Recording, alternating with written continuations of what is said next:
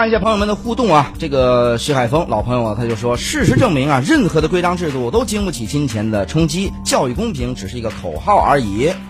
嗯，这个教育公平呢，它也是有多种维度的说法和考变性和公衡的啊包括我们说，如果你看这个规章制度经不起金钱的冲击，那你换句话来说，如果就是改变它的欲这种需求，或者说是这个金钱到了一定数量，那是不是反过来说明这个制度反而可能存在不合理的情况？哎对吧？，所以呢，就很多这个管理制度啊，它有两条，一个是到底是人管人还是钱管人。这个人管人呢，就增加了我们很多的这个这个负担。那么钱管人，某种程度上，它是一个一个社会某种程度啊良性的一个运转方式。所以我们要这个尊重这个呃经济规律。还是不能把什么事都交给市场啊。哎老话，对这个真不认真，这位朋友说，有钱什么都不说了，没钱呢我限制了想象力。我们都都是同样的这个一个问题啊。关键是同样都是有钱，一百二十万和六百五十万上了一样的学校，这也有问题吧？对不对？有钱不能傻有钱。对，啊这个是智商税的问题啊。这个咱们刚才说到这个巴菲特的话题了。那么一年一度的伯克希尔的这个股东大会呢，是在美国的中部的小镇叫做奥马奥马哈举行。这是巴菲特的老家。哎，数万人呢就赶往这个美国的小镇，每年都要在这儿举行。这个今造福乡里啊，朝圣啊拉动多少个 GDP？是不是？哎，今年呢是这个呃马上年满八十九岁高龄的巴菲特和这个九十五岁的芒格芒格啊，嗯他们两个人呢共同出席这个峰会。嗯，那么有人说呀，他说这个两个老爷子年龄都大了，就是说明年。就是反正也看衰，明年 二位可能啊能不能还同时参加这个股东大会都难说。这都是自己炒作自己。我们俩反正看一眼少一眼啊。哎所以呢，哎所以今年就是说呀，这次特别的隆重。那么呢，这个有很多人到了这个花六个小时回答了投资者的这么一个问题。嗯，那么呢，在这个会上呢，你看啊，现在真的是投资啊，都往这个年轻人偏。呃，十三岁的旧金山男孩高深莫测，寻求巴老回答如何提高延迟满足感。这个说实话，看这个名字啊，我就联想了很多。十十一岁的中国男生发自灵魂的拷问人性对于投资的帮助。九岁纽约女生三次参加股东大会，今年问巴菲特是否打算投资科技巨头。零零后轮番登场，九零后已经被拍倒在沙滩上了。你看网友感呃这个感慨，投资要从娃娃抓起。这个咱举几个例子吧，比如说这个股东大会上开场白，这个就说了，别盯着短期的资本这个损损益。第二，谈回购说了，持有多少呃现金不重要，关键看有没有被低估。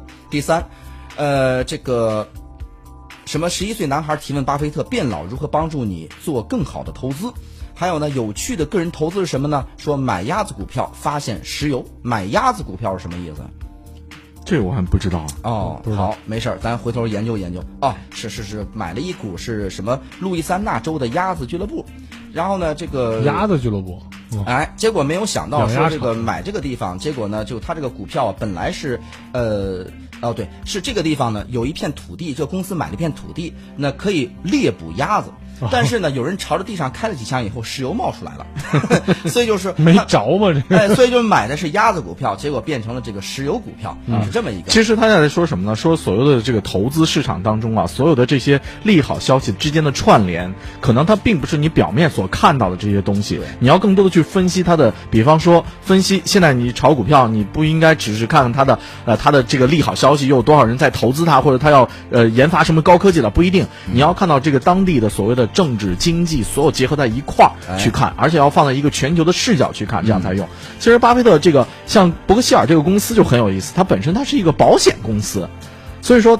但是，就因为巴菲特的这种加持，它本身呢、已经是美国股市甚至世界股坛的第一牛股，都这个可以说了啊。差不多，保险公司跟算命差不多，他个人感觉，对不对？保险公司就是跟你赌，他赌你少活五年，你赌你多活五年，然后谁赢了呢，谁是一种把这钱拿走，是一种对啊对对吧？对赌。所以说巴菲特干这个，我觉得再正常不过了，这就是个算命先生一样的人。而且 就是伯克希尔说的，也是可能要进军车险市场啊。当然，他一直在这样做，包括在新加坡，在很多地方拿这个牌照。呃，而且所以说这次今年这个股票为呃不是这个股票，这次的股东大会为什么提到了像特斯拉准备进军车险业？当时巴菲特也是给出了自己的这个东西，他其实并不太在乎，就是因为伯克希尔本本身这个公司它主营业务是。车险，哦是保险，是主要是还是车险啊，包括的像卖其实车险的就是一个，对，但是这个本身这个伯克希尔它这个公司呢，其实很厉害在哪儿呢？每年像去年的股东大会上，巴菲特就在这个整个这个大会上哈，就透露出了伯克希尔所持有的十五大美国上市公司的股票。哦。其实比方说我们所熟知的可口可乐，嗯嗯，比方说像苹果，比方说还有像美国银行等等等等，实际上它是一种对市场利好的一种加持。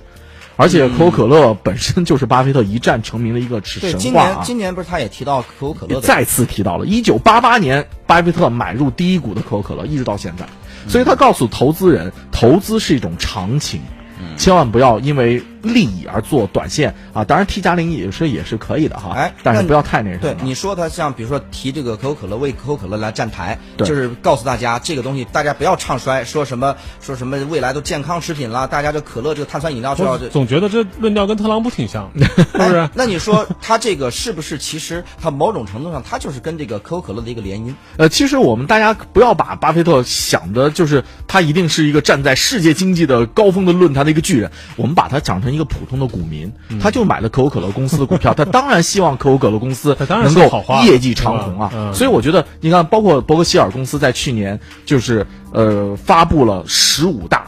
股东，他是十五大大公司的股东，就为什么呢？就是告诉大家，这十五大大公司全是所谓我们说的绩优股、大蓝筹，啊，你们一定要对他们有信心。其实上是对市场的提振是有很大一个哎帮助的。那你说就是说这个问题啊，就是说到底是，比如说巴菲特就是这个这个天眼，哎，就是开天眼了，就他的预测未来的趋势。就是如果我们能穿越到未来的话，这看，哎呦，你跟他这个当年说的是一样，到底是他预测的准，还是说呢，本身他有巨大的这个政商界的影响力？当他说某个行业好的时候，其实是左右了这个行业的，无论政策也好，它走势也好，投资这个呃趋向也好，是他他在左右这个。我更偏向于后者，为什么？没有人开天眼，而且市场经济它其实是可有迹可循的。第二呢，是巴菲特他有足够的这样的能量，这个能量第一是他的人力，是他的人脉，他有这样的影响力在政商界和他在经济界。第二呢，是他的能量，是他有这样的资本。他的伯克希尔这个公司的资本量非常的巨大，所以在这样的情况下，他肯定是会影响到经济发展的这个轨道。那实际上我们都知道，所谓的蝴蝶效应，它其实不需要就一定要买进某家公司的股票，让它一下大涨，不需要这样的，它只需要给一个一个很简单的或很小的一个走势的一个指引，那整个市场就会趋之若鹜，那整个市场的发展，我觉得也就会变得非常简单。你看这个，呃，这次啊，他还说了几个，比如说，他说了一条，就是说有十万美元，你如果不开心，给你一个亿，你仍然不会开心。哎呦，我觉得这个是老爷子现在更多的就讲到了金钱和人生的关系，所以才有刚才那么多小孩在提问的这个问题在。活活明白了。嗯另外呢，巴菲特回答如何复制他的成功，他说远离自己不理解的领域。嗯，这个是对隔行如隔山了啊。嗯，另外呢，有人问。人生最重要的是什么？你看这巴菲特回答的好，他说：“我和芒格都想多活几年。多实在。了有些话可能就是别人说了你就听听就过了，但他说了你就会认真的对待，你就会觉得特别对。对，哎包括他对市场对有自己的预判，因为他到了一个位置上，就是我们所在高，就是他站到那个阶层之后，活得够久眼光，他的格局就不一样。哎，让他预测一一下我们这个行业。